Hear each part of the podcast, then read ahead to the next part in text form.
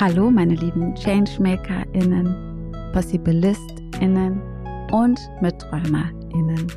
Willkommen beim Podcast Making the Workplace a Better Place. Der Podcast, bei dem ich, Huta, durch Interviews sowie durch Bücher und Studien mit dir meine Traumwelt der Arbeitswelt teile. Das heißt, eine Arbeitswelt, bei der beides miteinander verbunden ist, menschenzentriert und erfolgreich sein. Lasst uns also gemeinsam träumen und schauen, wie wir das ein oder andere in die Realität umsetzen. Edition F gehört zu den Unternehmen, die genau das umsetzen. Ich bin sehr froh, heute das Gespräch mit Lana Wittig, der neuen Geschäftsführerin von Edition, mit dir teilen zu können. Lana ist Urberlinerin und kennt Edition F schon in den unterschiedlichsten Rollen. Sie war zehn Jahre in der Musikbranche tätig und hat das Lernen erst später im Leben schätzen gelernt. Wir unterhalten uns über Neuanfänge, Liebe zur Musik, Feminismus, sinnvolle Arbeit und Social Media. Was sie benötigt, um sich aufzutanken und was für ein Verhältnis Lana zu ihrem Handy hat. Wir sprechen über das Thema Führung und Umgang mit Corona und wie wichtig Empathie insbesondere jetzt spielt. Edition F hat viele Events organisiert und das größte war und ist der Female Future Force Day. Und dieser findet dieses Jahr digital statt. Wir sprechen darüber, wie man den Spirit des Female Future Force Day auch digital transportieren kann. Ich bin sehr dankbar für diese Verbindung mit Lana und ich schätze ihre bodenständige und ehrliche Art. Ich bin schon seit mehr als fünf Jahren Edition F-Fan und war Mitglied der Female Future Force Academy und habe, weil ich die Idee genial fand, mit einem Funding damals über Crowdfunding supported. Es gibt einige Unternehmen, zu denen habe ich als Userin eine emotionale Verbundenheit. Und Edition F gehört auf jeden Fall dazu und hat mich mit dem Gespräch noch mehr bestätigt. Genug geschwärmt. Ich hoffe, du verstehst mich nach dem Gespräch noch besser. Ich wünsche dir ganz viel Freude mit dem Gespräch mit Lana.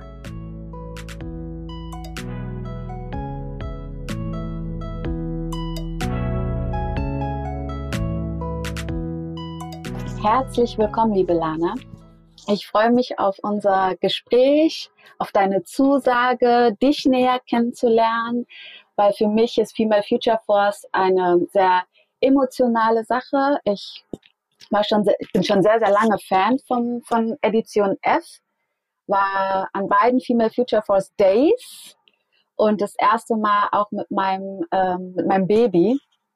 Und ähm, wenn ich nach Berlin komme, liegt es entweder an Edition F oder an meiner Cousine. Das sind so die zwei Hauptgründe, warum es mich nach Berlin äh, bringt. Und daher ähm, freue ich mich natürlich nochmal, jetzt so ein bisschen hinter die Kulissen zu schauen, dich näher kennenzulernen und wie die Reise von Edition F äh, laufen wird und natürlich auch noch mehr zu erfahren von dem Day, der ja dieses Jahr digital stattfinden wird.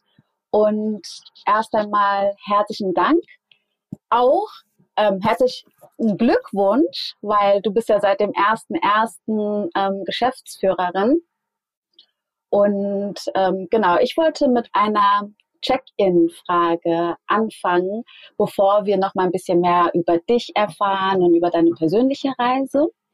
Und zwar, wenn du dich an einen Ort beamen könntest, jetzt gerade, um Energie zu tanken, wohin würdest du dich beamen und was würdest du machen? Ah, also erstmal vielen Dank, dass ich da sein darf. Ähm, ich freue mich auch total, ähm, dass wir dieses Gespräch führen können.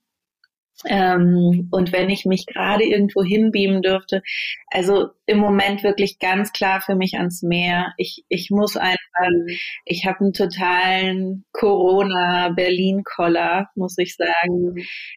Ähm, ich habe mich sehr lange, sehr tapfer gehalten, aber ich finde seit 2021 ist mhm. echt, also das sehe ich auch bei ganz vielen anderen, aber seit diesem Jahr, ich glaube, alle hatten so ein bisschen die Hoffnung im Hinterkopf mit dem neuen Jahr wird alles besser und irgendwie ist es eher ein bisschen schlechter geworden alles nochmal. Und ähm, will einfach, ähm, also für mich ist immer Palmen sind für mich so ähm, so das, ultimative Getaway irgendwie. Und einfach jetzt an dem Strand liegen, Palmen sehen, die, die Wellen rauschen hören, es wäre für mich wirklich totales Paradies und ich muss sehr an mir halten, gerade nicht einfach äh, verantwortungslos irgendeine Reise zu buchen. Ja, ja, ja, das kann ich total nachempfinden, weil es eigentlich auch die Zeit, äh, Januar, Februar, zu der wir am liebsten wegfahren, weil ich merke dann irgendwann, oh, die Tage, die werden irgendwie ähm, kürzer und ach, dieses Dunkle und Kalte. Man merkt, dass die Stimmung irgendwann einfach nachlässt und man mehr Energie braucht, um ja. sich selbst zu motivieren und dann einfach nur wegzufahren. Am liebsten nach Bali, da kann ich so am besten tanken. Das fehlt mir dieses Jahr, aber ich hoffe, dass wir es nächstes Jahr machen können. Gibt es so einen Ort oder ist hauptsächlich Meer, Palm und Sonne für dich ausreichend?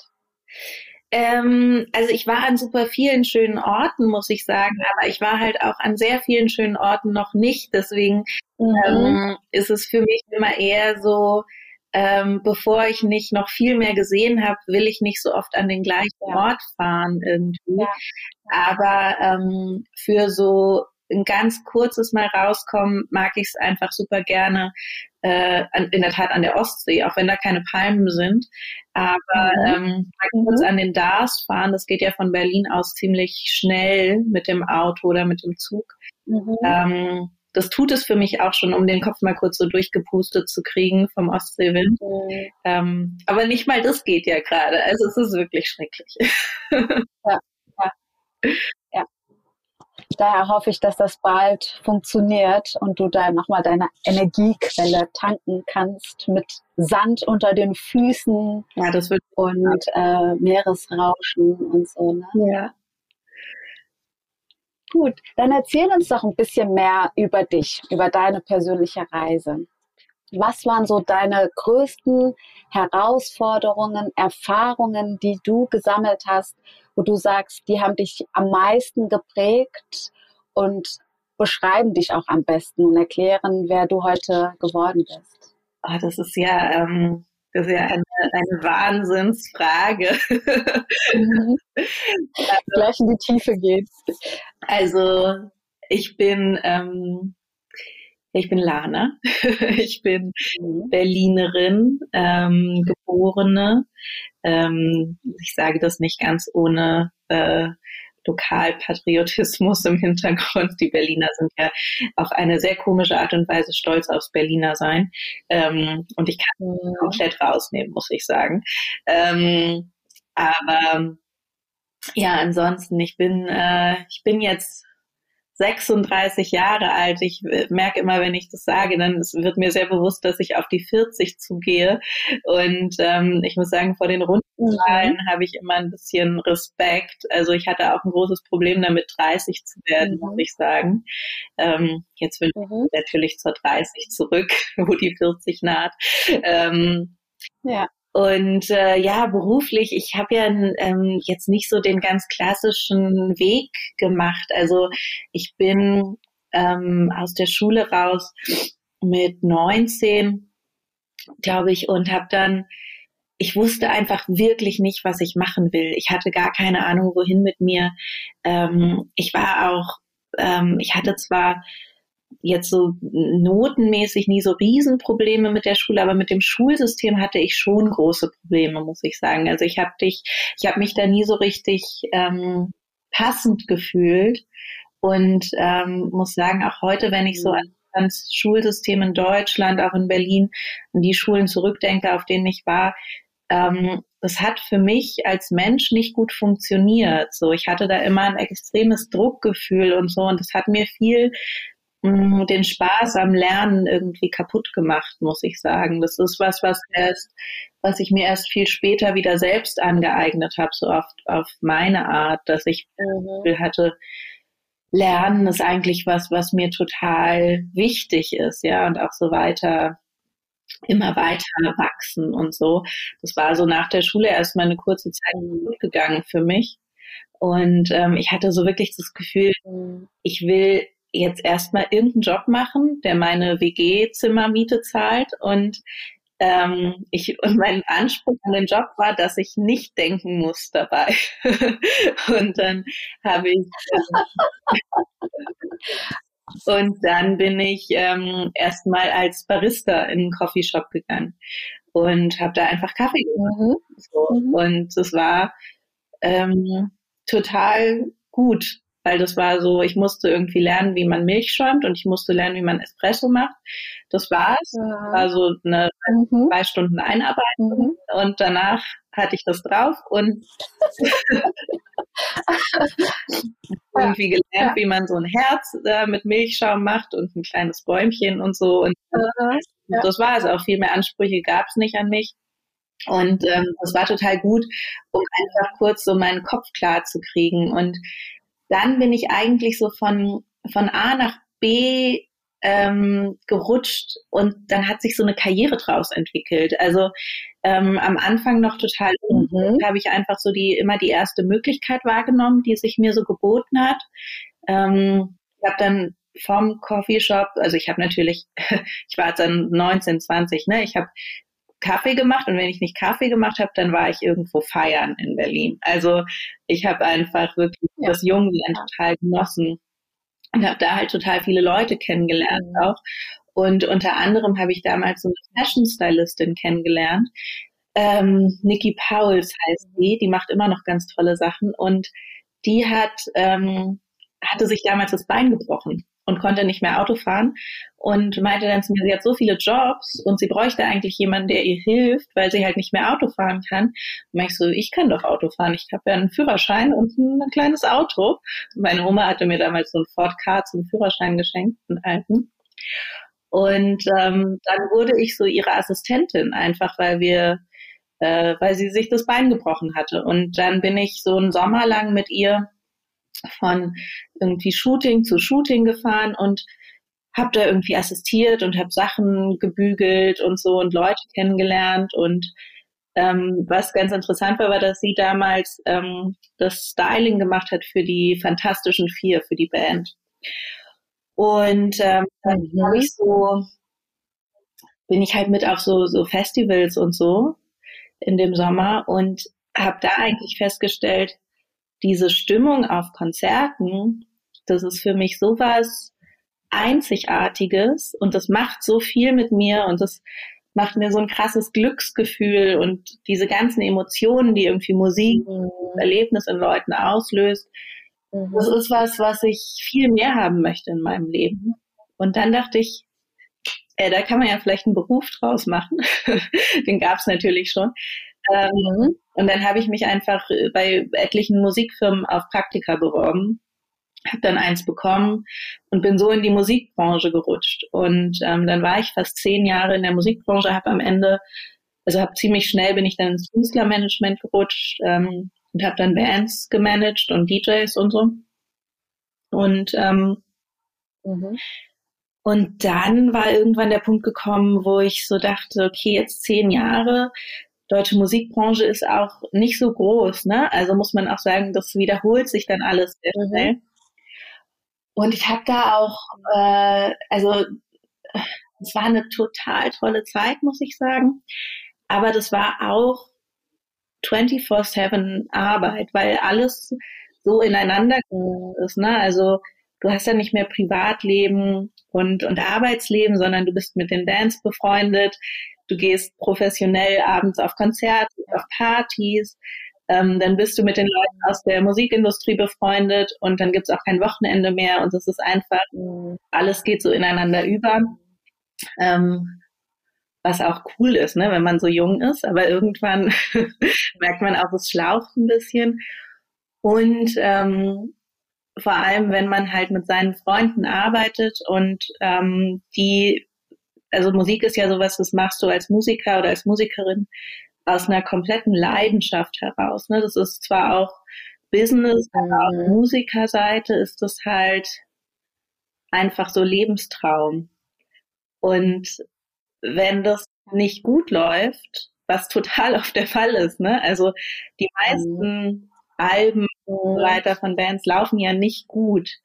Ähm, so die Hits sind jetzt mhm. Seltenheit eigentlich. Ne? Das heißt, du, du machst eigentlich eine Wette auf, die, ähm, die eine sehr große Chance hat, äh, verloren zu werden. Und ähm, wenn man, also für mich war das irgendwann sehr hart. Meine Freunde, mit denen ich gearbeitet habe, auch immer wieder so zerstört zu sehen. Und ich war ja immer auch diejenige, die die schlechten Botschaften überbringen musste als Managerin. Und ähm, dann habe ich irgendwann gedacht, so, nee, ich glaube, es ist mal Zeit für was Neues. So. Und mhm. dann bin ich zur Edition N mhm. gekommen. und ähm, das war vor, naja, jetzt knapp. Das ist ja was ganz anderes. Es ist was anderes, ja. Ich hatte aber damals schon so in den letzten, in meinem letzten ein, zwei Jahren in der Musikbranche hatte ich schon viel so überlegt. Das hat sich nicht mehr ganz richtig angefühlt. Ich wusste aber auch nicht so richtig, wohin mit mir. Und hatte auch damals das Gefühl, oh, jetzt habe ich hier knapp zehn Jahre gearbeitet und auch echt viel gearbeitet und so. Hatte mir irgendwie auch ein bisschen Standing erarbeitet und hatte dann auch Angst, das loszulassen ne? und wieder neu anzufangen ich auch das Gefühl, damals schon das Gefühl, ich bin so alt, ich kann jetzt nicht nochmal neu anfangen. Mhm. Total bescheuert, ne? Aber da warst du Anfang 30, oder? Da war ich 30, ja. genau. Und ähm, ja, wenn ich jetzt zurückdenke, ist natürlich Quatsch. Es hat sich damals einfach anders angefühlt. Und ähm, ja, dann habe ich aber irgendwie gedacht, so, okay, das ist jetzt einfach nicht mehr richtig und habe dann erstmal gekündigt bei der letzten Firma, bei der ich gearbeitet habe. Dachte dann, ich mache erstmal so eine Pause. Das ist mir nicht so gut gelungen, weil ich mhm. gemerkt habe, Pause macht mich richtig nervös, so, ohne zu wissen, was dann noch kommt, weil ich auch einfach so ein bisschen so ein, ähm, ich brauche eine gewisse Sicherheit so für mich in meinem Leben und es hat sich Mhm. Hat sich nicht so gut angefühlt für mich, die nicht zu haben. Da bin ich nicht gut mit klargekommen. Mhm. Und dann habe ich eine Stellenausschreibung gesehen für Edition F und ich war einfach äh, Fan von Edition F. Und ähm. Dann habe ich mich auf diese Stelle beworben, obwohl die gar nicht so 100 Prozent auf das gepasst hat, was ich machen wollte und sich auch erstmal wie ein kleiner Rückschritt angefühlt hat, weil ich vorher in so Senior-Positionen mhm. war. Und ähm, mhm. das war eine Stelle, die eher nochmal auch ein bisschen ähm, ja ein bisschen weiter hinten angesetzt hat, so. Ähm, mhm. Und dann dachte ich aber irgendwie, ich will da gerne arbeiten. Ich, also ich, ich mache die, ich mach die Stelle einfach mal und also nachdem ich eine Zusage hatte, ne, und dachte dann so, ich, ich krieg das bestimmt hin, mir die irgendwie so zu drehen, die Stelle, wie ich das gerne hätte. Und ähm, mhm. Mhm. das hat eine ganze Weile gedauert, bis ich das so hingekriegt habe. Aber irgendwann war das dann so, dass ich mir so den Job ein bisschen so machen konnte, wie ich ihn mochte. Und dann sind ganz viele tolle Sachen passiert, auch für mich in der Firma. Ne? Also, und ich bin äh, durch viele Höhen und Tiefen auch immer gerne dabei geblieben. Hm. Und jetzt bist du Geschäftsführerin. Also war das damals eine gute Entscheidung, ja. zur Edition F zu wechseln, würde ich mal sagen. Das war eine gute Entscheidung, auch wenn ich natürlich damals nicht mit dem Plan eingestiegen bin, irgendwie ja. Geschäftsführerin zu werden. Ich hätte auch ehrlich gesagt gar nicht gedacht, dass das jemals eine Option sein würde. Ähm, mhm. Aber so oder so, also auch ohne diese, diese neue Position, die ich jetzt innehabe, ähm, war das eine gute Entscheidung für mich, weil das einfach total viel mhm. Sinn macht für mich, hier zu arbeiten. Und ähm, ähm, ich einfach immer was, also ich habe das Glück gehabt, dass ich eigentlich fast immer für ähm, Themen gearbeitet habe oder mit Menschen gearbeitet habe, wo ich wirklich dahinter stehen konnte. Mhm. Und das ist mir mhm. einfach unglaublich wichtig. Ne? Das ist natürlich auch so ein Generationenthema sicherlich. Mhm. Aber für mich persönlich macht das einen ganz großen Unterschied. Ja. Was ist es, was für dich so sinnstiftend ist, bei Edition F zu arbeiten? Hm, ja, also ich, ich habe einfach, äh, ich bin, auch wenn ich lange gebraucht habe, um das so auch in den Begrifflichkeiten zu verstehen, aber ich bin eigentlich sehr feministisch aufgewachsen, feministisch erzogen worden, auch wenn so dieser Begriff Feminismus sehr selten gefallen ist in unserer Familie. Mhm. Aber das ist, ähm, ja, das sind, das sind Werte, die wir auch als Unternehmen vertreten, die, ähm, für die es sich zu kämpfen lohnt, ja, und für die ich auch wirklich mein ganzes Leben, mhm. auch wenn ich mich nicht ähm, unter diesem Begriff sozusagen ähm, damit beschäftigt habe, aber immer wieder auch ähm, irgendwie an Grenzen gestoßen bin in Jobs oder so, wo ich gemerkt habe, hier, ähm, hier ist es dann mit Gleichstellung noch sehr weit weg oder wirklich auch diskriminierende Erfahrungen gemacht habe als Frau und ähm, immer dagegen angekämpft habe und jetzt wirklich unter diesem ähm, Deckmantel oder über diesem übergreifenden Purpose daran arbeiten zu können, macht für mich das, das ist der Sinn, der da gestiftet wird für mich. Ne? Mhm. mhm. Ich meine, ich glaube, viele haben so ein Thema mit dem Begriff Feminismus, dass jeder was anderes darunter versteht. Wie würdest du für dich Feminismus beschreiben und was glaubst du, ähm, warum es einigen auch schwer fällt, sich selbst als Feministin zu bezeichnen? Und wie kriegen wir Männer dazu, Feministinnen, Feministen, Feministen zu werden?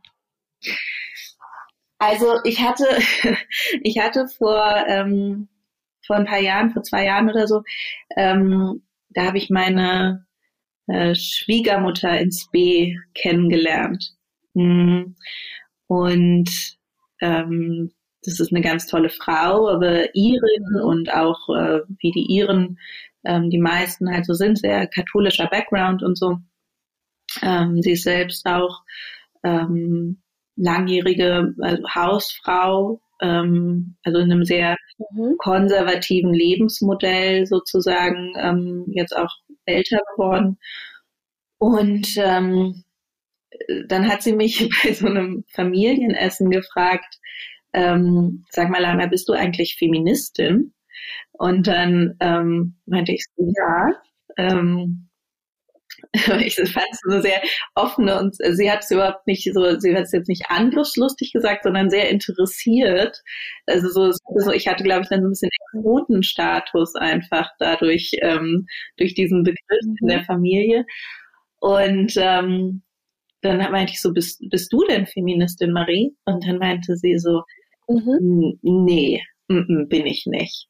Und dann war ich so, okay, aber glaubst du denn, dass Männer und Frauen gleichberechtigt sein sollten? Und dann war sie so, ja, natürlich.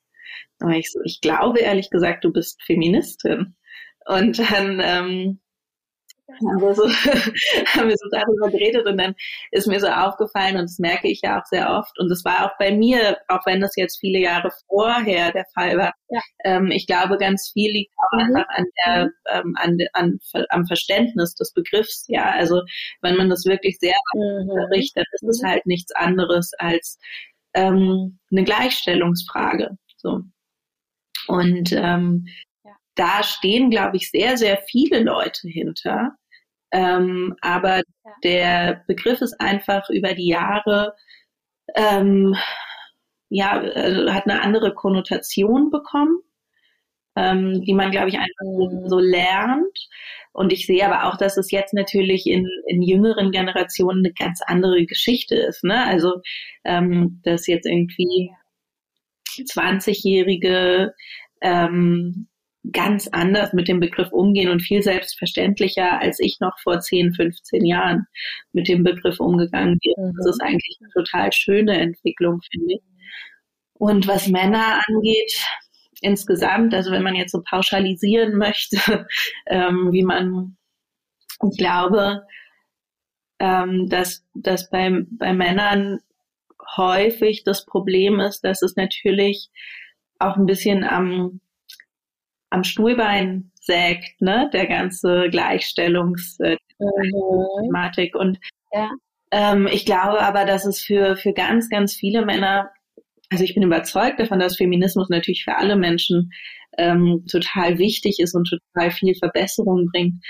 Ähm, und ich glaube auch, dass gerade so Themen wie geteilte Care-Arbeit und so weiter, ja auch sehr feministische Themen, ähm, gerade auch für Männer ähm, ein sehr viel besseres Leben schaffen können in, äh, im, im Endeffekt. Mhm. Ich glaube, wenn man da einfach noch mehr in mhm. Gespräche geht und noch mehr in die Aufklärungsarbeit geht, ähm, dann wird man auch noch viel mehr Menschen sozusagen auf unsere Seite ziehen, wenn man. Mhm. Mhm. Ja. Ja, weil das glaube ich nämlich auch, dass sogar, nicht sogar, also dass Männer Vorteile haben, sich auch für Feminismus auszusprechen. Natürlich nicht nur, weil natürlich das mit dem an dem Stuhlsägen ein Thema ist und auch Machtverlust dort eine Rolle spielt, aber auf der anderen Seite sie vielleicht auch etwas mehr sie selbst sein können dadurch und nicht dieses Bild haben von ein Mann muss so und so und so sein, sondern kann auch komplett Mensch sein, indem wir auch die anderen als Menschen sehen und eher gemeinsam in eine, in eine Richtung schauen und gemeinsam dahin laufen, als auch dieses Gegeneinander. Ähm, und daher sehe ich positiverweise den Trend dorthin, dass auch viel mehr Männer sich dafür aussprechen. Und es gibt natürlich immer noch genügend äh, Thomas auf dieser Welt, die das anders sehen. Aber die gehören auch dazu. Sonst bräuchte man uns Feministinnen vielleicht auch gar nicht. Daher ähm, ist das ja auch so ein bisschen unsere Daseinsberechtigung.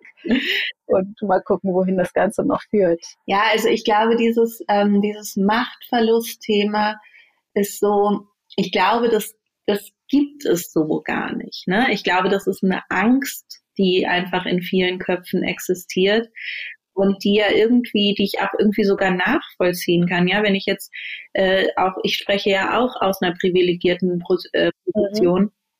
und ähm, äh, natürlich ähm, kann ich irgendwie sogar auf eine gewisse Weise verstehen, dass wenn man ähm, wenn man das Gefühl hat, oh, jetzt, ähm, jetzt kommen da auf einmal ganz viele andere Menschen ins Spiel, die ähm, auch das Gleiche erreichen können wie ich.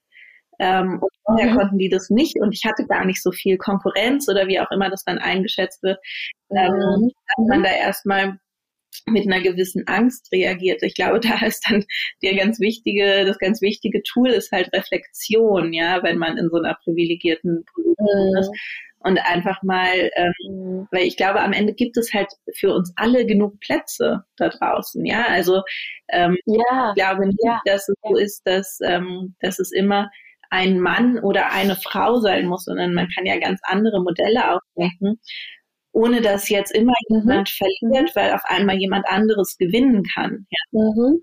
Ähm, das ist, glaube ich, auch so ein, so ein ganz altes Denken und natürlich kann man nicht einfach die Menschen austauschen in einem bestehenden System. Ja, die Strukturen müssen einfach auch neu gedacht werden, mhm. damit sowas funktionieren kann und damit halt, damit halt auch alle Menschen mhm. einen Platz finden. Ähm, aber Veränderung ist halt anstrengend. Ne? Veränderung ist halt unglaublich anstrengend. Und äh, vor allem, wenn man selbst in einer sehr komfortablen Position ist, ähm, ist es natürlich mhm. wahrscheinlich noch, noch ein bisschen anstrengender, weil wozu soll man sich eigentlich Mühe geben, wenn es einem selbst ja ziemlich gut geht, ja. So. Und das ist, glaube ich, da fängt diese Überzeugungsarbeit an, dass man einfach nochmal Welten aufmacht, auch in den Köpfen ähm, von von einer ganz, also ja, von von einem anderen Lebensmodell auch. Ja, also ich glaube gerade mhm. ähm, diese, diese sehr veraltete Struktur, die wir ja auch politisch aufrechterhalten, ähm, durch so Ehegattensplitting und so weiter, also dass wir irgendwie sagen, mhm. da gibt es einen Ernährer in der Familie, was dann meistens der Mann ist im konservativen Lebensmodell. Riesiger Druck, ja, natürlich für Männer, Mhm. Können dann irgendwie äh, nicht genug Zeit mit ihren Kindern verbringen, etc. pp. Und dagegen dann irgendwie die klassischerweise die, die Frauen zu Hause, ähm, die das, das Heim schaffen und irgendwie, weiß nicht, vielleicht irgendwann in eine Teilzeitstelle zurückgehen oder so. Und diese Abhängigkeitsmodelle, die da auch in Beziehungen geschaffen werden dadurch und so weiter, das ist ja alles total toxisch und total überholt und ähm, also überhaupt nicht mehr zeitgemäß. Und ich glaube einfach wirklich, dass es also vielen Leuten damit einfach nicht gut geht und dass man ein sehr viel besseres Leben schaffen könnte, wenn man diese Strukturen aufbricht. Ja, das stimmt. Auf der anderen Seite glaube ich, es war natürlich auch etwas einfach. Ne? Man wusste, welche Rolle man hat. Der Mann war klar der Ernährer, die Frau hat sich um das Zuhause gekümmert. Und wenn ich mir jetzt angucke, glaube ich, hat, fragt sich der Mann ja auch, wer soll ich jetzt eigentlich sein? Teilweise der Ernährer, aber auch richtig aktiver Vater. Dann soll ich auch sportlich sein, mich mit Freunden treffen. Also die haben ja auch so viele Rollen, ne? Und ich soll auch zu Hause mithelfen und kochen. Die Frau hat genau das Gleiche. Ah ja, warte. Jetzt habe ich alle Möglichkeiten. Also möchte ich ähm, auch Ernährerin sein, ähm, beruflich erfolgreich sein, ähm, Sport treiben, bla bla bla. Ne? Diese, genau das Gleiche. Also das heißt, der, die, die Herausforderungen werden bei beiden mehr, weil man jetzt mehr Möglichkeiten hat.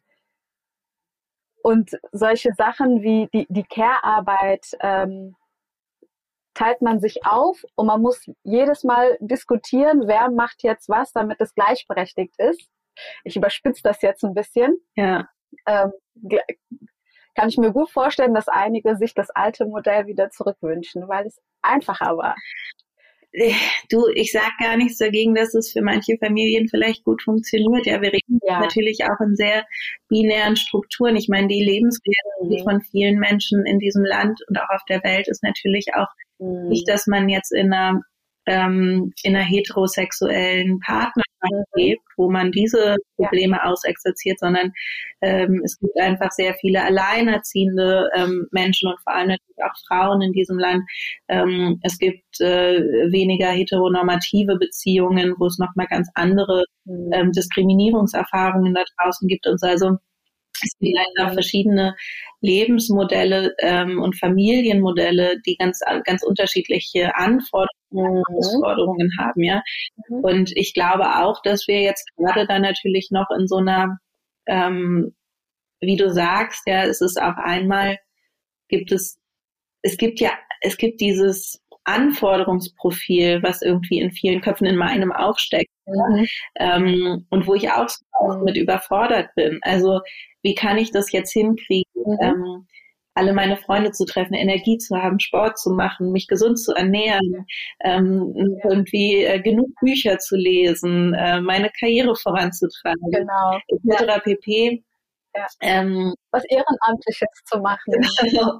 Ja, na klar, also alles, was es da draußen gibt, dann ähm, auf Instagram noch die schönsten Reisen mhm. mitkriegen, dann will ich mhm. die Welt sehen und hast du nicht gesehen. Mhm. Ähm, das ist nochmal ein ganz anderes Thema, glaube ich, fast mit dem wir uns als Generation irgendwie mhm. beschäftigen müssen, was natürlich auch ähm, mit so dem Aufstieg von Sozial sozialen Medien und so weiter nochmal ein ganz anderes, ja, so ein ganz anderes Szenario geschaffen hat, ja, wo wir irgendwie, was uns viel Entspannung, glaube ich, raubt auch. Also das merke ich an mir zumindest, ja, weil ich mich einfach nicht frei machen kann von dem, was ich, äh, was so an Eindrücken aus anderen Leben auf mich einprasselt und wo ich auch immer wieder merke, ich fange an, an mir selbst zu zweifeln und so. Ja, das ist, glaube ich, was, wo dann nochmal, wo ich als, als Mensch, aber auch ähm, wir als, als Generation, als Gesellschaft vielleicht auch einfach noch lernen müssen, mit umzugehen. Ja. ja. Wie gehst du damit um? In den Situationen, wo du ja, ich kann zweifelst?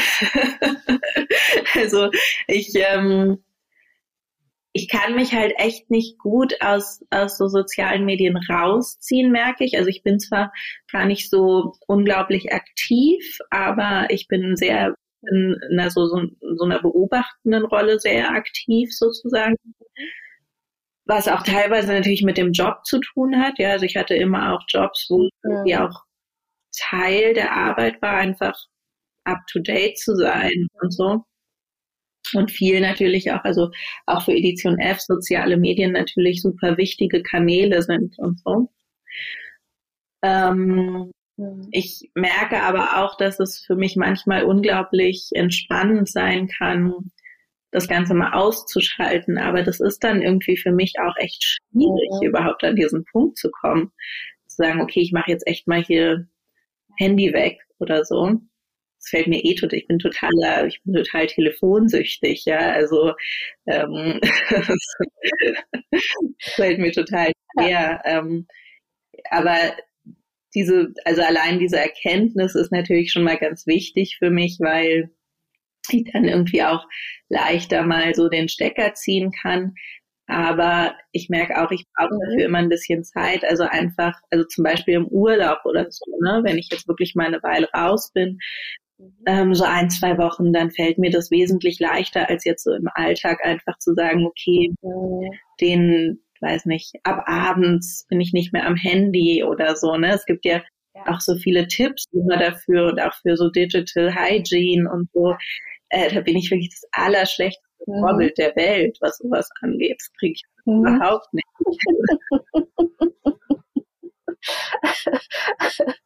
ja, ich glaube, es geht tatsächlich nicht nur dir so, sondern echt ganz, ganz viel. Und ich glaube, dass es auch ein, ein Thema unserer äh, Generation ist. Und deswegen brauchen wir wahrscheinlich sowas wie Digital Detox, äh, um uns das so ganz bewusst zu machen, weil es so normal ist und Teil unseres Alltags, ja. äh, weil wir auch alles damit machen können mit unserem äh, Handy. Also ich brauche keinen Wecker mehr, ich brauche kein, kein nichts. Ich liebe mein äh, Telefon dafür. Ich weiß ja. überhaupt nicht, wie ich früher. Ich habe zum Beispiel ja. überhaupt keinen Orientierungssinn. Ich verlaufe, mhm. verfahre mich mhm. überall wirklich komplett. Mhm. Ähm, ich wäre also wortwörtlich verloren in der Welt mit dem Telefon. so. ähm, ja, ich, also, ne, ich, ich nehme dem, ich sehe das Ganze auch gar nicht so kritisch, aber natürlich, wenn es so weit kommt, dass ich irgendwie merke, ich zweifle an mir selbst, ich hinterfrage irgendwie auf eine ungesunde mhm. dann versuche ich mir einfach nochmal sehr vor Augen zu rufen, was auch einfach gut ist, ne, und mich eher auf die positiven Dinge zu konzentrieren in meinem Leben, ähm, wo es ja sehr viele gibt. Also es ist eigentlich alles ziemlich super. Mhm. Ähm, und manchmal komme ich aber an den Punkt, mhm. gar nicht mehr so anfühlt. Und ähm, ich glaube, das ist auch mhm. okay, ähm, dann mal kurz so, ein, so einen Tag oder so zu haben, wo es sich irgendwie einfach nicht alles gut anfühlt. Aber ähm, wenn es mhm. zu weit geht oder zu tief geht, dann versuche ich da halt so, ein, so eine mhm. Grenze zu setzen für mich selbst. Ja, ja. Das ist, glaube ich, auch das, was ich bei Edition F so gut finde, weil ihr nehmt ja auch Themen auf, die jetzt nicht unbedingt Mainstream sind. Ne? Also das heißt, man spricht auch über die Dinge, über die man ungern spricht. Ähm, sei es mentale Gesundheit, ähm, sei es über Fehlgeburten, Regretting Motherhood, mhm. ähm, überhaupt der weibliche Zyklus, das sind ja Themen, die jetzt so in den letzten Jahren aufgekommen sind und trotzdem noch keinen Platz im, im Mainstream, Magazin und Medien haben. War das für euch schon immer wichtig? Und welche Themen würdest du sagen, sind aktuell das, was unsere Gesellschaft am meisten beschäftigt? Also es gibt natürlich also für uns als, als Unternehmen, als Medienunternehmen und auch als Magazin, was ja so ähm, das Herzstück eigentlich ist von dem, was wir machen. Ne? Also ähm, das Magazin Edition F war das, womit alles begonnen hat und mhm. ähm, wofür wir auch, glaube ich, in der Community ähm, immer noch mit am bekanntesten sind. So. Und was natürlich auch übers Jahr die erste Anlaufstelle ist für unsere Community, ähm, um ähm, mit uns auch irgendwie in Kontakt zu treten und so. Und ähm, ich würde schon sagen, die Themenwelten haben sich ähm, vom Anfang von Edition F vor ähm, sieben Jahren natürlich ähm, also gar nicht so geändert, aber erweitert, ja. Ähm, das, was wir, was wir auch mhm. Community gelernt haben in den Jahren. Ähm, wir haben ja angefangen als eigentlich so als Business-Magazin für Frauen und hatten sehr viele Karrierethemen, sehr viele wirtschaftliche Themen. Ja. Ähm, und das war auch zur, also zu dieser Zeit, als Edition F gestartet ist, unglaublich wichtig und einzigartig, ja, dass solche Themen für Frauen aufbereitet werden und Frauen auch als Zielgruppe haben und auch einfach ähm, erfolgreichen Frauen eine Bühne bieten konnten durch diese Themenwelten. Ähm, aber über die Jahre haben wir natürlich auch gemerkt, so es hat sich viel verändert. Ja, also die Welt ist heute natürlich, auch die feministische Welt ist heute eine ganz andere, als sie noch vor sieben Jahren mhm. war. Und ähm, was wir mhm. damals, äh, was Nora und Suse damals gestartet haben, ähm, war natürlich zum Beispiel überhaupt nicht so intersektionell gedacht, wie wir heute Themen angehen, ja, ähm, was uns natürlich viel wichtiger ist heute da wirklich bei allem, was wir machen, irgendwie solche Strukturen mitzudenken. Und ähm, was wir mit der wachsenden Community halt auch gemerkt haben, ist so, neben Karriere und wirtschaftlichen Themen, die ähm, super wichtig sind, auch heute natürlich noch, ja, weil ähm, wenn man sich jetzt die ganzen Zahlen anguckt, wenn man sich die ganzen Gender Gaps anguckt und so, ähm, es hat sich viel getan, wie sich hätte tun sollen in diesen Jahren. Ähm, deswegen ist es immer noch unglaublich relevant für uns, aber daneben gibt es halt ähm, in so komplexen Leben, wie wir sie führen, gibt es halt auch ähm, nicht nur eine Themenwelt, die wichtig ist. Ja, deswegen sind wir inzwischen natürlich auch Anlaufstelle für viele Mütter zum Beispiel oder Elternteile, mhm. ähm, was super wichtig ist. Und wir merken auch Körper, Gesundheit, auch Sex sind super wichtige Themen in unserer mhm. Community. Und ich würde auch mhm. sagen, wir sind neben den wirtschaftlichen Themen in den letzten Jahren noch sehr viel politischer geworden, ja.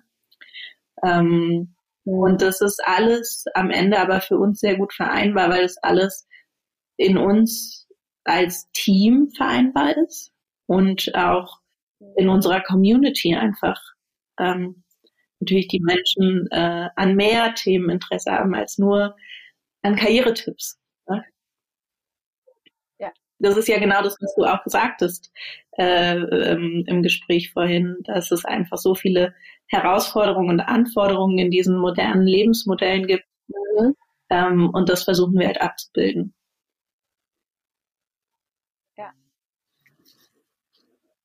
Ihr habt ja auch viele Events noch vor Corona organisiert. Das heißt, war jetzt nicht nur Magazin, sondern ich hatte es ja eingangs schon gesagt, Female Future Force Day, äh, Riesenevent, ähm, ganz tolle, ganz toller Spirit fand ich dort, äh, den man äh, erleben konnte.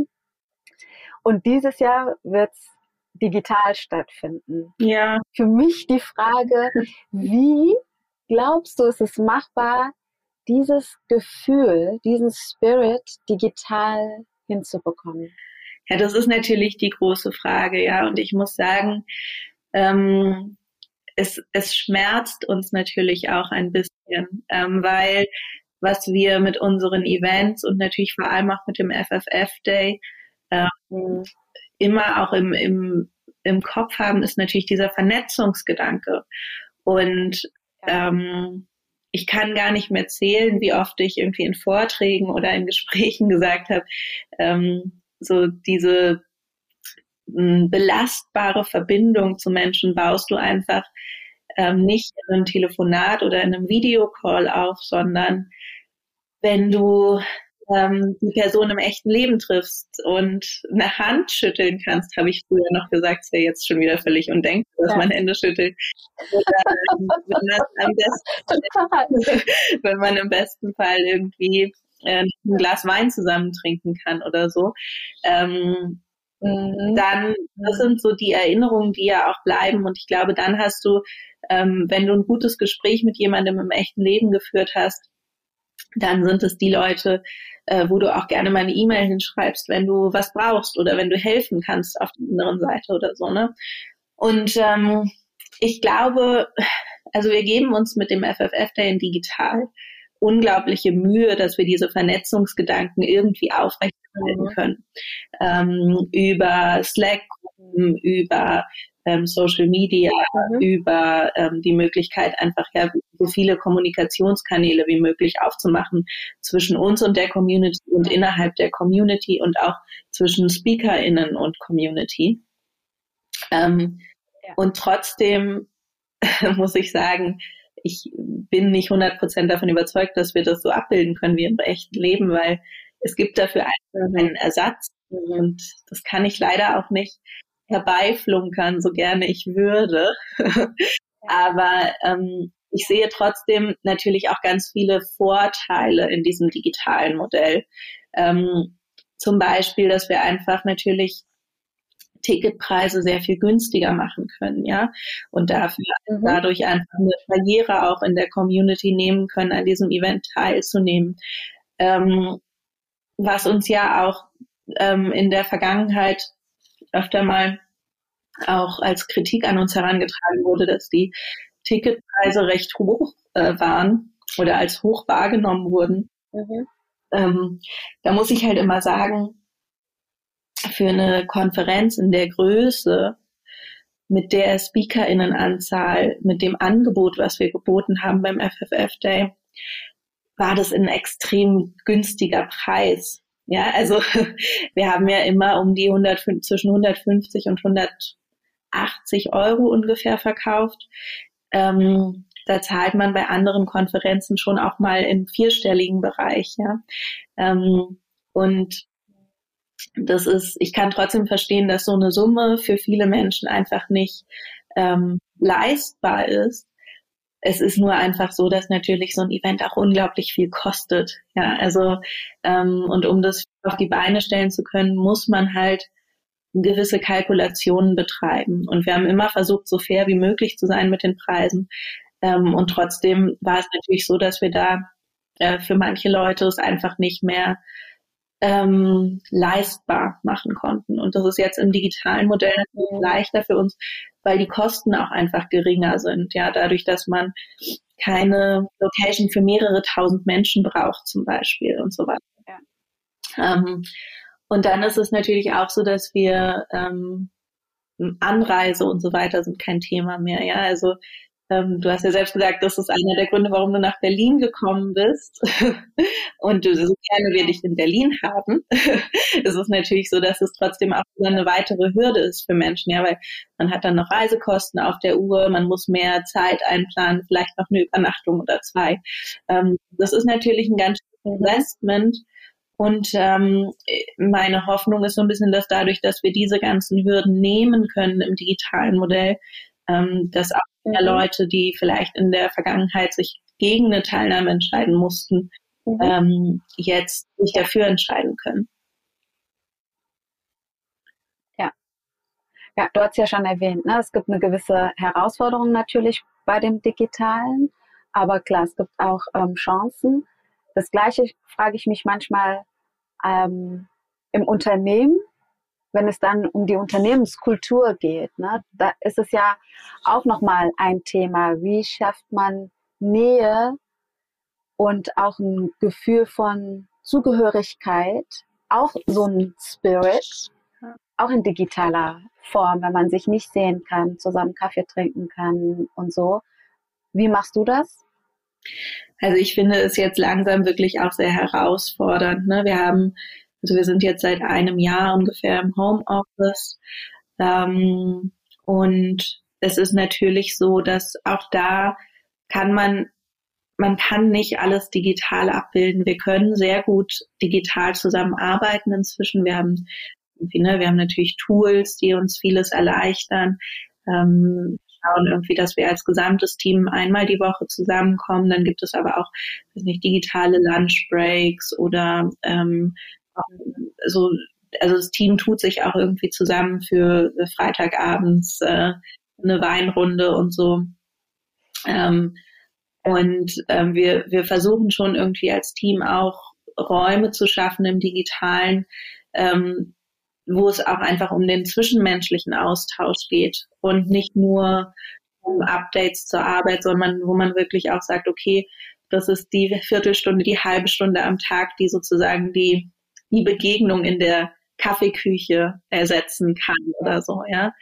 Und trotzdem ist es halt unmöglich, Stimmungen genauso aufzugreifen, wie man sie in einem physischen Raum aufgreifen könnte. Ja. Und ähm, das heißt für mich einfach auch jetzt in, in der Rolle als, ähm, als Geschäftsführerin, ähm, wo ich eh auch nicht mehr, also wo ich in manche Teams jetzt mehr reingucke als vorher und in manche Teams aber weniger ähm, als vorher. Es ist für mich halt super wichtig, immer wieder diese ähm, Kommunikationsräume aufzumachen und auch immer wieder zu erinnern, so dass ich A, ein offenes Ohr habe und B, auch wirklich darum bitte, dass Menschen auf mich zukommen im Team, wenn es irgendwann ein Problem gibt und einfach auch wirklich die immer wieder die den Raum aufmache, dass ich verfügbar bin und ansprechbar bin und ähm, einfach auch ganz offen zu sagen, ich bin auch darauf angewiesen, dass, ähm, dass ihr auch aktiv auf mich zukommt in dieser Zeit, weil ähm, ich kann halt Sachen nicht, ich kann Sachen einfach nicht so aufgreifen, wie ich sie vielleicht normalerweise äh, mitbekommen würde. Und ähm, ja, ich versuche einfach da sehr eng im Gespräch zu sein mit allen, mit den Teams, aber auch mit den, mit den einzelnen MitarbeiterInnen und versuche es auf diese Art. Und trotzdem gehen Sachen unter, das muss man einfach sagen. Also das ist ja auch eine Typfrage, ob Leute sich melden möchten, ob Leute mhm. auch Probleme mit mir besprechen möchten oder nicht. Mhm. Und ähm, ich merke halt auch, dass das eine Zeit ist jetzt gerade, wo, wo auch das Private und das Berufliche sehr ineinander greift, weil einfach in dem Leben äh, von, also alle sind gerade einfach in unserem Team äh, sehr auf verschiedene Weise einfach belasteter als normalerweise. Ich selbst auch, ja, also ich glaube, das ist auch normal. Nach einem Jahr Pandemie hat man einfach, äh, weiß nicht, da gibt es entweder gesundheitliche Probleme, ähm, Probleme mit der mentalen Gesundheit, äh, mhm. Probleme in Beziehungen, Probleme mit Eltern mhm. oder mit Großeltern in Risikogruppen, ähm, also so Dinge, die sonst einfach vielleicht nicht so geballt aufeinander treffen würden, mhm. sind jetzt einfach nach einem Jahr Pandemie wirklich sehr präsent bei vielen Menschen in unserem Team.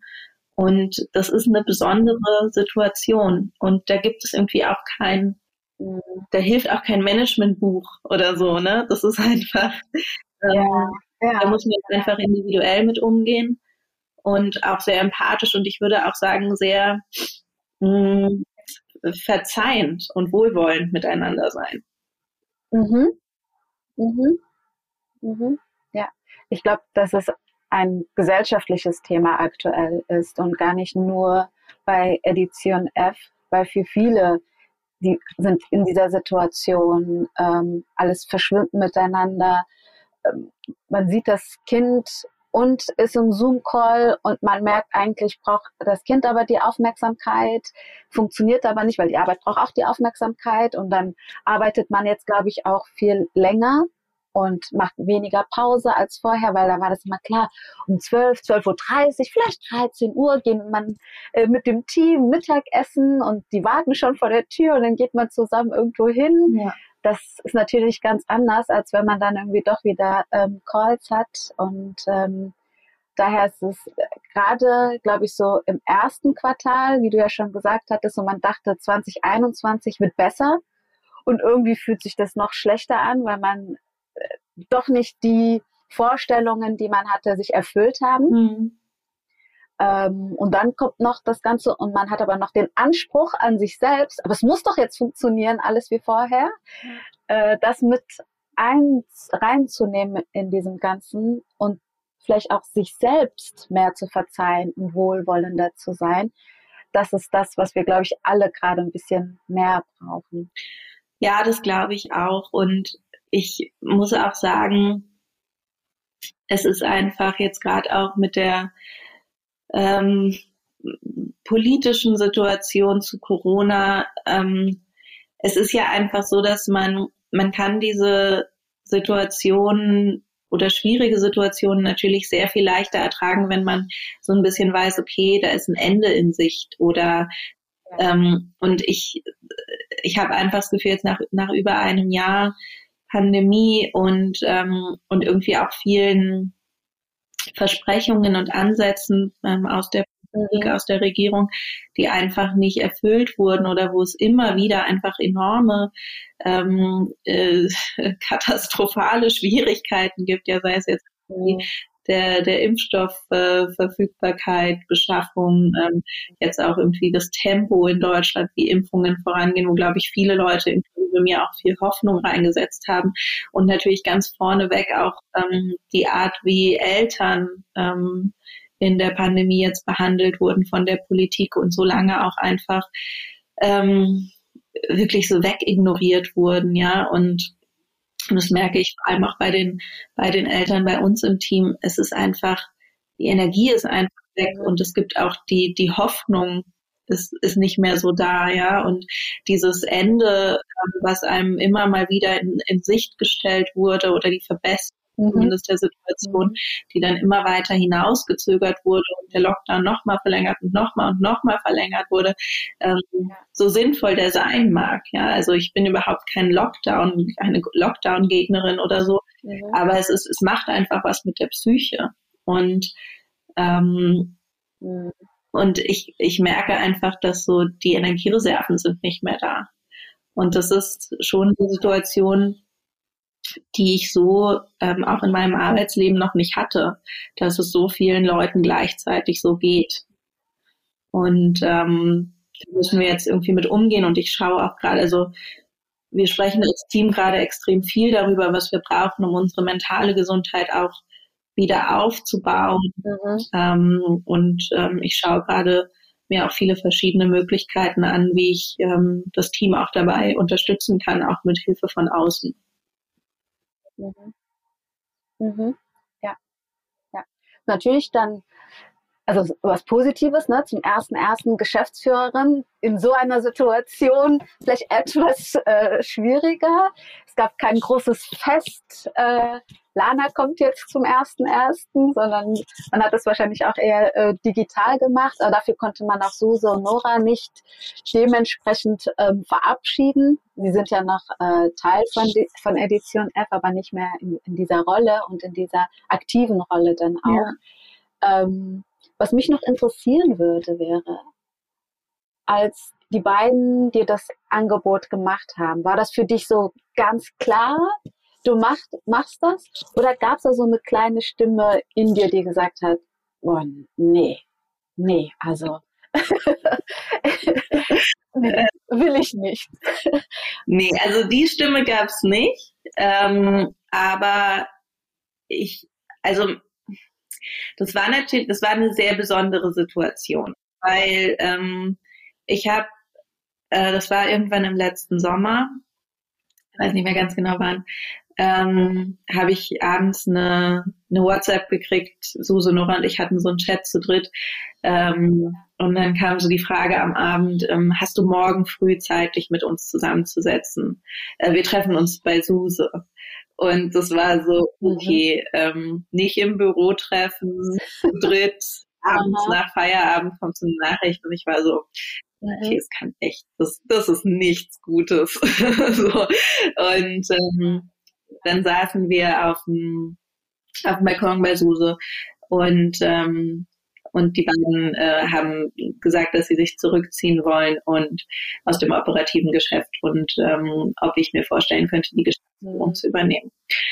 und das war ähm, für mich ähm, so ein bisschen eine, ähm, eine zwiegespaltene Situation, weil ich zum einen irgendwie auch so ein bisschen ähm, die Stimmung war so ein bisschen das, das Ende einer Ära auch mit den beiden. Mhm. Auf der anderen Seite habe ich mich natürlich super gefreut über die Chance und auch über das Vertrauen, ähm, was sie mir da entgegengebracht haben. Und ähm, ähm, und ich hatte auch, ich fand es total schön und finde es jetzt auch im Nachhinein einfach total schön, dass sie halt eine, ähm, ein Unternehmen aufgebaut haben, was ja auch extrem an den an den beiden als Personen hing und mhm. was sie aber dann am Ende auch dahin gebracht haben, dass es auch ohne die beiden funktionieren kann.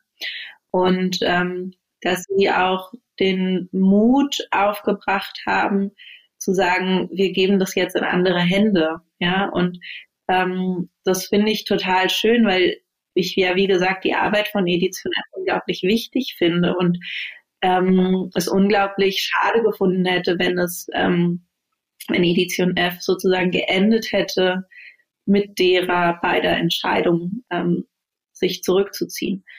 Und das war dann für mich auch der ausschlaggebende Punkt zu sagen, ich mache das, ähm, weil ich einfach auch wollte, dass Edition F weitergeht. So. Und ähm, ich habe mir trotzdem ein paar ähm, ein Wochenende zum Überlegen genommen, ähm, einfach weil ich natürlich auch mhm. sicher sein wollte, dass ich mich dieser Verantwortung gewachsen sehe. Und ähm, ich muss auch sagen, es ist natürlich nicht der einfachste Zeitpunkt, um so ein Unternehmen zu übernehmen. Ja, also Corona hat uns natürlich auch wirtschaftlich als und als Medienunternehmen extrem ähm, geschadet im letzten Jahr. Und ähm, also neben sozusagen all den ähm, menschlichen Herausforderungen von der Pandemie gab es natürlich auch enorme wirtschaftliche Herausforderungen. Und ähm, deswegen musste ich da einfach ein bisschen mehr Zeit nehmen, um zu überlegen und mir auch die Zahlen nochmal anzugucken und. Mhm. Ähm, mhm. Und dann dachte ich am Ende so, okay, ich, also es kann ja nur schief gehen im Zweifel.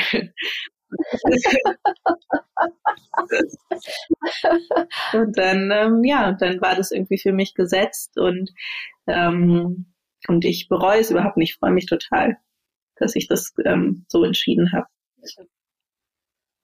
Sehr schön. Und ihr sucht ja gerade noch einen Co-Geschäftsführerin. Genau. Und am Sonntag ist die Deadline für die Bewerbung abgelaufen. Ja. Wie viele haben sich beworben? Und Wie viele Männer haben sich beworben? Das würde mich total interessieren. Ah, ich kann dir keine ganz genauen Zahlen nennen. Ich habe gestern mit der Sichtung angefangen. Also ähm, es sind so knapp 100 Bewerbungen. Wow. Ähm, okay. Also 90 etwas. Mhm. Ähm, mhm. Und äh, ich kann auf jeden Fall sagen, dass sich äh, sehr viel mehr Männer auf die Geschäftsführungsstelle beworben haben als jemals auf irgendeine andere Stelle. Okay. Ähm, ich weiß aber nicht genau, wie viele es wirklich waren. Also mhm. Da muss ich mhm. nochmal zählen. Stimmt nicht. Ich glaube, als wir noch Developer hatten, da haben wir wahrscheinlich auch sehr viele männliche Bewerbungen bekommen. Ähm, aber ja, also ansonsten haben wir ja in der Tat einfach ein, äh, ein Problem sozusagen damit, dass sich uns ja. natürlich einfach fast hauptsächlich äh, Frauen bewerben, einfach dadurch, dass das natürlich auch unsere Zielgruppe ist. Ähm, aber für die Stelle ähm, gibt es einige männliche Bewerbungen, auch sehr gute männliche Bewerbungen übrigens. Ähm, mhm. Also, mhm. also mal schauen, was passiert. Aber ich bin wirklich jetzt noch äh, ganz am Anfang im, im Sichtungsprozess und für jetzt die ersten Gespräche. Ja. Ja. Ja. Jahrhundert, also ähm, ja, viel Spaß, aber das zeigt ja auch schon mal, ne? es ist ich glaube, viele können sich natürlich mit Edition F auch ähm, identifizieren und finden so eine ähm, Rolle ganz interessant. Und ich weiß noch, dass Nora und Susa mal gesagt haben, es ist ja wie eine Ehepartnerschaft. Und daher, was ist dir denn wichtig für dein Business eher Ehepartnerin? Äh, ähm, also zwischen den beiden war das auf jeden Fall ähm, eine Art Ehe. Ähm, ich glaube, das braucht es nicht unbedingt. Mhm. Ähm, also ich glaube, eine kollegiale, freundschaftliche Ebene ist eigentlich genug und vielleicht in manchen äh, Belangen ehrlich gesagt auch ein bisschen hilfreicher, wenn man eine gewisse Distanz zueinander hat.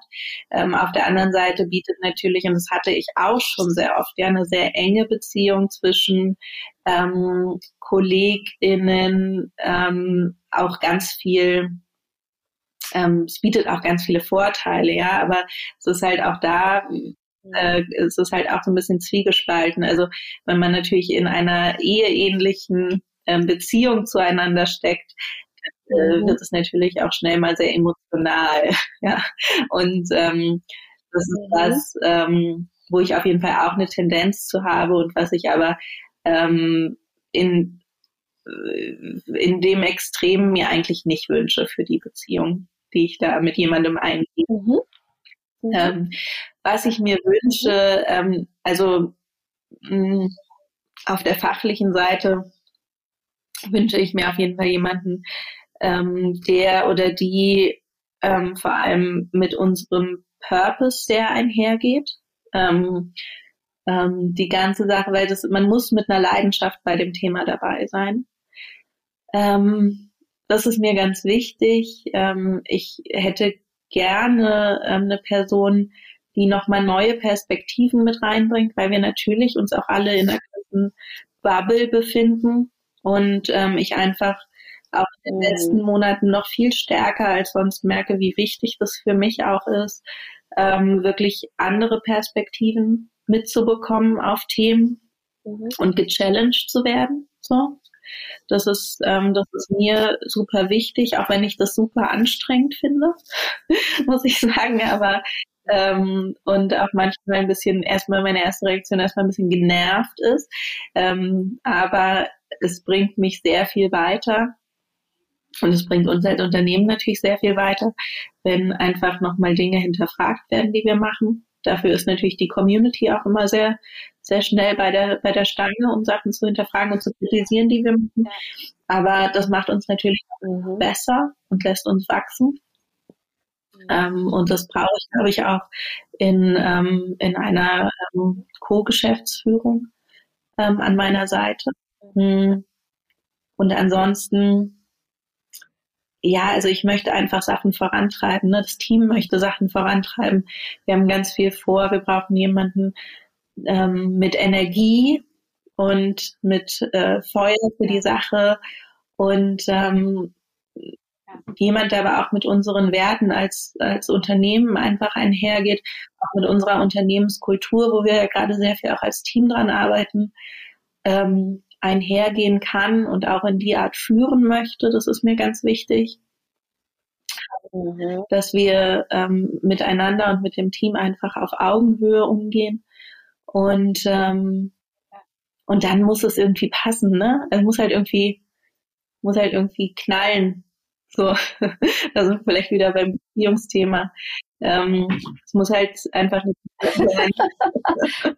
die, ähm, mit, mit der ich gut klarkomme und wir irgendwie das Gefühl haben, wir beflügeln uns vielleicht ein bisschen gegenseitig und, und, und, und bringen neue Ideen und so Sparks irgendwie. Mhm. Das ist mir wichtig. Mhm. Mhm ja, ich drücke euch ganz, ganz fest die Daumen, dass unter den 100 Bewerbungen, das ist ja das Gute, da reicht ja eine, eine richtige Person darunter mhm. ist, mit der du, bei der du das Ganze findest und äh, freue mich schon total, wenn das bekannt gegeben wird. Mhm. Also irgendwie, ich fiebere total mit, so von der Ferne und äh, bin schon ganz gespannt, wer die Person an deiner Seite sein wird und äh, mit Edition F dann formen wird. Ja, mir geht's ganz genauso. Ich bin auch super gespannt. Ja. Ich habe noch ein paar Fragen vorbereitet. Ja. Das geht ganz schnell, um dich ein bisschen näher kennenzulernen, weil ich äh, gemerkt habe, komm. so, also, Schoko oder Mango-Eis? Ah, kommt drauf an. Ich bin Veganerin ähm, und wenn es eine vegane Schoko-Variante gibt, auf jeden Fall Schoko. Äh, mhm. Und ansonsten Mango. Aber Eis in jedem Fall immer. Okay. Kaffee oder Tee? Kaffee. Netflix oder Disney Plus? Ah, muss ich mich entscheiden? Äh, ein bisschen auf meine Stimmung an. Also eher Netflix, mhm. aber ich habe auch ein Disney Plus Abo für, wenn ich mal, ähm, vor allem für Weihnachten. Meer oder Berge? Meer. Als Kind wollte ich Punkt, Punkt, Punkt werden. Äh, Tierärztin. Ähm, und meine Oma hat mir auch äh, sehr oft früher die Geschichte erzählt, dass ich mal gesagt habe zu ihr als sehr kleines Kind, äh, Oma, wenn ich, wenn ich erwachsen bin, gehe ich in die Forschung. Ich weiß aber gar nicht genau, was ich erforschen wollte. Das habe ich anscheinend nicht näher erklärt. Okay. Ein perfekter Tag beinhaltet auf jeden Fall äh, gute Menschen und gutes Essen. Mhm. Wenn ich Bundeskanzlerin wäre, welches Gesetz würdest du als erstes verabschieden? Oh, ich glaube, ich würde mich als erstes von ein paar Gesetzen, ähm, die schon existieren, verabschieden. Mhm. Ähm, und äh, eins davon ist sicherlich äh, der Paragraph 218 äh, in Gänze. Ähm, ja. Wenn ich nicht in Berlin leben würde, dann wäre es? Vielleicht Kopenhagen. Ähm, ich habe mhm. welche für Skandinavien und ich finde Kopenhagen ist eine unglaublich angenehme Stadt und eine Hafenstadt. Das liebe ich ja sehr. Mhm. Ähm, Wien mag ich auch sehr gerne. Ah, jetzt, mhm. jetzt bellt mein Hund gerade im Hintergrund. Ich hoffe, nicht so störend. Ähm, ja, also ich, ich mag aber Berlin insgesamt schon echt sehr gerne, weil es mir sehr viel bietet, was ich haben möchte in meinem alltäglichen Leben. Hm. Du hast ja auch einen Podcast, also ein Podcast-Interview mit wäre mein Lebenstraum. Ähm, also in meinem Podcast würde es nicht passen, aber, aber wen, so, so ein Kindheitsidol von mir ist Nina Hagen. Der würde ich super gerne mal sprechen. Es gibt aber so viele tolle Menschen. Ich finde es immer sehr schwierig, mich auf, auf so eine Sache festzulegen.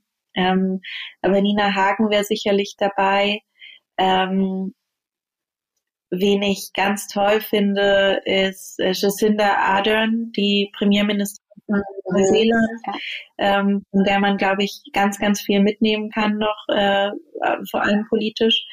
Ähm, ach, ja, weiß nicht, ich habe ja auch, ich habe ich habe eine große Schwäche für viele so MusikerInnen vor allem. Mhm. Wahrscheinlich noch so aus meinem alten Leben, aber ähm, ich finde auch, also so eine Madonna, ich weiß, mhm. sie irgendwie Frau geworden, die ähm, weiß nicht, die man vielleicht auch in vielen Dingen gar nicht mehr so ganz ernst nehmen kann, vielleicht auch wegen ihres großen Drangs danach immer Jugendlichen zu, jugendlich zu bleiben. Aber mhm. wenn man sich ihr Lebenswerk anschaut, dann bin ich schon einfach immer wieder so ähm, beeindruckt von dem, was sie geschaffen hat und für sie auch steht als Frau. Ähm, es gibt so ein paar Ikonen einfach, die ich sehr spannend finde. Mhm. Und die letzte Frage, wenn es ein Lied über mich gäbe, der, würde der Titel wie lauten? Oh Gott, was stellst du jetzt ähm, Es gibt in der Tat ein paar Lieder über mich, ah. ähm, weil ich ja so lange in der Musikbranche war und Ah. Ähm, das habe ich ja eingangs schon äh, gesagt, dann findet alles äh, auf einmal in Musikerkreisen statt. Deswegen auch ehemalige Beziehungen von mir. Ähm, deswegen gibt es ein paar, ein paar ähm, ein paar sehr kitschige Liebeslieder von Verflossenen über mich. Total toll. Total. Das wünscht sich doch fast jeder oder jede Person mal ein Lied, über sie geschrieben wird. Jetzt fällt mir allerdings wirklich kein einziger Titel ein, aber es wäre jetzt vielleicht auch ein bisschen zu peinlich. Ähm, ich, äh, mit, der, mit der Frage brichst du mir echt gerade das Genick. Ich kann die nicht beantworten. Es tut mir leid. Geht einfach nicht. Du, also, wir finden das schon irgendwie raus. Ich finde das total spannend, dass es schon Lieder gab. Ich dachte, das wäre so eine fiktive Frage, ist jetzt so eine Realitätsfrage geworden. Das kommt schon. Okay, dank dir.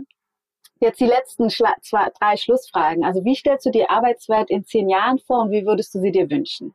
Mm, also ich glaube, wir sind mit vielem, äh, was so die New Work-Bewegung angefangen hat, äh, auf dem richtigen Weg. Ich glaube, was ganz wichtig ist für die Arbeitswelt der Zukunft, ist, dass wir uns genau diese Arbeitsstrukturen und die Modelle nochmal angucken, die jetzt schon sehr verhaftet sind in der Vergangenheit. Also zum Beispiel sowas wie die 40-Stunden-Woche ist, glaube ich, nicht mehr Zeit. Mhm. Ähm, und ähm, halt auch, wie, wie wir auch schon in diesem Gespräch öfter mal hatten, einfach auch nicht mehr gut realisierbar für, für Menschen, die viele Aufgaben im Leben gleichzeitig erfüllen wollen.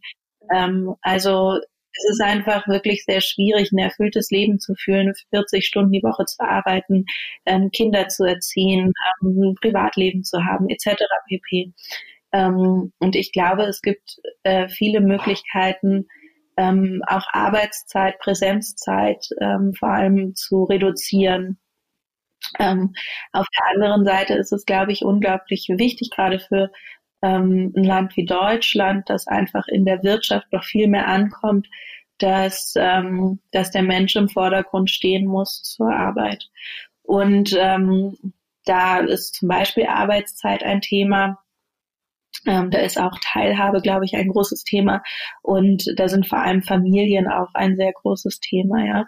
Ähm, und ähm, da müssen einfach Modelle geschaffen werden, in der, in denen vor allem auch Frauen ähm, die Möglichkeit gegeben wird, ähm, alle diese Bereiche in ihrem Leben zu vereinen. Und die sind gerade bei vielen Unternehmen noch nicht gegeben. Ähm, und Mhm. Ähm, natürlich äh, wünsche ich mir ganz klar, dass es ähm, eine ähm, Gehaltsgerechtigkeit gibt äh, in, in, zehn Jahren und hoffentlich schon sehr viel früher, aber die Zahlen sagen ja leider was anderes. Ähm, und äh, also es gibt ganz viel, aber ich glaube, wir müssen vor allem uns einfach sehr auf, äh, auf den Menschen konzentrieren und schauen, wie wir Arbeit so ähm, gestalten können, dass sie in unser Leben passt und nicht andersrum.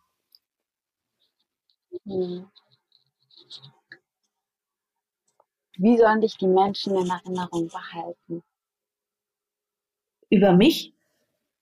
Also wie sollen sie mich in Erinnerung behalten, wenn ich, wenn ich gestorben bin? Ja, ich, ich spreche es nicht so gerne aus, aber genau darauf läuft es am Ende hinaus. ähm, als äh, also gerne als netten Menschen. Ähm, mhm. Viele, viele Menschen stoßen sich ja an diesem Wort nett.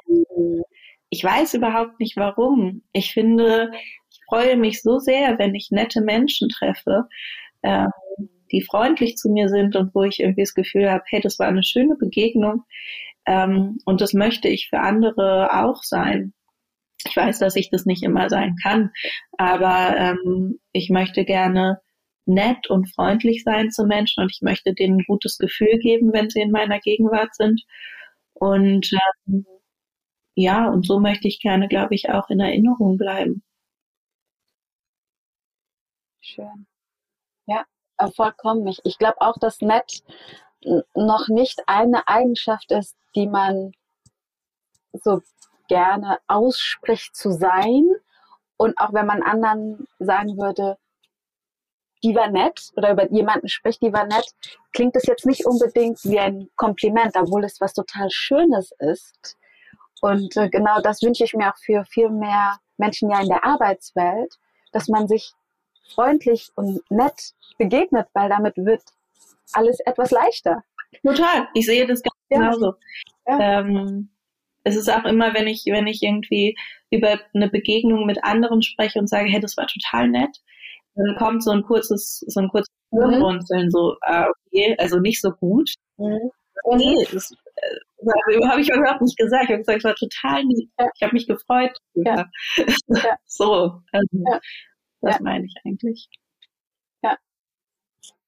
die letzte Frage. Welches Buch, Unternehmen oder welche Person würdest du gerne in meinem Podcast hören wollen? Warum?